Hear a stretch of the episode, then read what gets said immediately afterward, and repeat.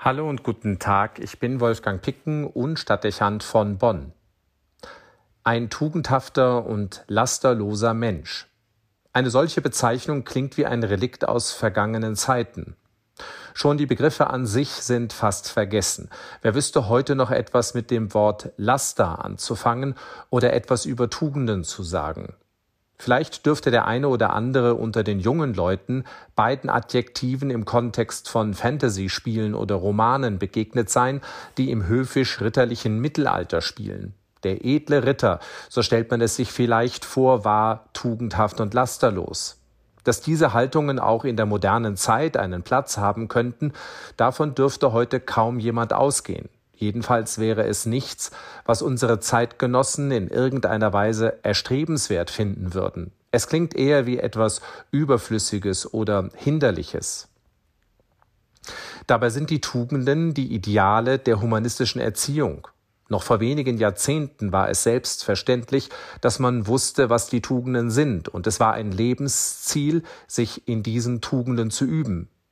In der Generation meiner Großeltern hätte es vermutlich kaum jemand gegeben, der nicht zu sagen gewusst hätte, was die Tugenden sind, und die meisten unter ihnen hätten großen Respekt einer Person gegenüber aufgebracht, die als tugendhaft und lasterlos bezeichnet wurde. Noch in der Zeit nach dem Zweiten Weltkrieg bis in die 70er Jahre war die Tugendlehre ein wichtiger Bestandteil von Philosophie und Ethik, auch von kirchlicher Morallehre. Was war unter Wahrhaftigkeit, Gerechtigkeit, Weisheit und Bescheidenheit zu verstehen? Das war nicht nur eine theoretische Fragestellung. Das Wissen um diese Tugenden sollte den Charakter des Menschen formen und ihm im Wechsel der Zeit dabei behilflich sein, zu Haltungen und Entscheidungen zu finden, die der Würde des Menschen angemessen sind. Ziel war ein Humanismus, der aus den Erkenntnissen der klassischen Philosophie der Griechen erwuchs und durch die großen christlichen Tugenden Glaube, Hoffnung und Liebe seine Ergänzung fand. Tugendhaft und lasterlos war am Ende der, der sein Leben nach Prinzipien ausrichtete, der im Interessenskonflikt angemessen abzuwägen verstand und unbeschächtlich vom Zeitgeist erschien. Im Vordergrund stand nicht der Vorteil des Einzelnen, sondern Idee von einer humanen Welt. Jedem war dabei klar, dass tugendhaft zu leben eine lebenslange Aufgabe blieb und die Bereitschaft verlangte, sich in einen beständigen Lernprozess zu begeben. Tugenden hatte man nicht, man erwarb sie sich durch Übung. Aber das war die Erkenntnis, die nicht zuletzt aus schmerzlichen Erfahrungen menschlichen Niedergangs erwachsen war. Dieser Einsatz war nötig und sinnvoll, wenn man denn das Ziel einer Welt erreichen wollte, die nicht willkürlich, nicht merkantil oder egomanisch, sondern menschlich sein sollte. Eine lebenslange Schule der inneren Haltung, ein Einüben der Werte und Prinzipien, ein Verfeinern des Ethos als Ideal. Was wie von gestern klingt, gewinnt angesichts vieler Probleme und Krisenlagen, in denen sich unsere Zeit befindet, große Aktualität. Wir haben nichts gegen Ethik, aber sie steht nicht im Mittelpunkt, geschweige denn hätte sie eine Verbindlichkeit für unsere Lebensgestaltung.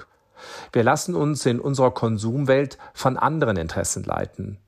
Die Idee des lebenslangen Lernens klingt modern, aber wir würden sie vermutlich nicht auf die innere Vervollkommnung beziehen. Wir verstehen darunter das Verfeinern von Methoden, das Hinzulernen neuer Technik oder die berufliche Fortbildung. Eine Schule des Gewissens, eine Orientierung über das, was Prinzipien des Lebens oder der christlich-abendländischen Kultur sein könnten, das kennen wir nicht mehr als wesentlichen Aspekt der Erziehung. Man hat es oder man hat es nicht fragt sich, ob die Welt mit diesem Denkansatz menschlicher geworden ist. Man möchte es fast bezweifeln. Jedenfalls wird deutlich, dass wir zu mehr Ethos zurückfinden müssen, auch zu mehr Tugendhaftigkeit, wenn das Leben human bleiben und die Menschheit eine Zukunft haben möchte. Wir brauchen Menschen in den entscheidenden Funktionen von Politik und Gesellschaft, die über Charakter verfügen und klare Maßstäbe besitzen, nach denen sie unbestechlich Sachverhalte analysieren und entscheiden. Korrupte und opportunistische Persönlichkeiten oder eine variable Lebenseinstellung werden uns nicht aus den Problemlagen der Moderne führen. Das wird eine Herausforderung für unsere Erziehung und für den gesellschaftlichen Diskurs werden. Der heilige Apollinaris galt als eine solch starke Persönlichkeit. Wir feiern heute seinen Gedenktag. In der frühen Zeit der Kirche, die von Widerstand und Verfolgung gekennzeichnet war, trotzte er jeder Gewalt und jedem Bestechungsversuch und blieb seinem Glauben und seinen christlichen Prinzipien treu. Er strahlte etwas aus, heilte und befreite Menschen, was in engem Zusammenhang mit seiner humanen Haltung stand. Die Menschen nannten ihn tugendhaft und lasterlos, was sich auch in seinem Namen wiederfindet. Apollinaris heißt übersetzt der Tugendvolle. Keine Frage, dass Menschen, die in der modernen Zeit sich ähnlich wie er an Tugenden orientierten und von Lastern distanzierten, unsere Welt nach vorne bringen und heilen könnten. Wir werden genau hier ansetzen, aber zugleich auch erkennen müssen, dass ein solcher Wandel zum Ideal des Humanismus kein kurzfristiges Ereignis ist. Wolfgang Picken für den Podcast Spitzen aus Kirche und Politik.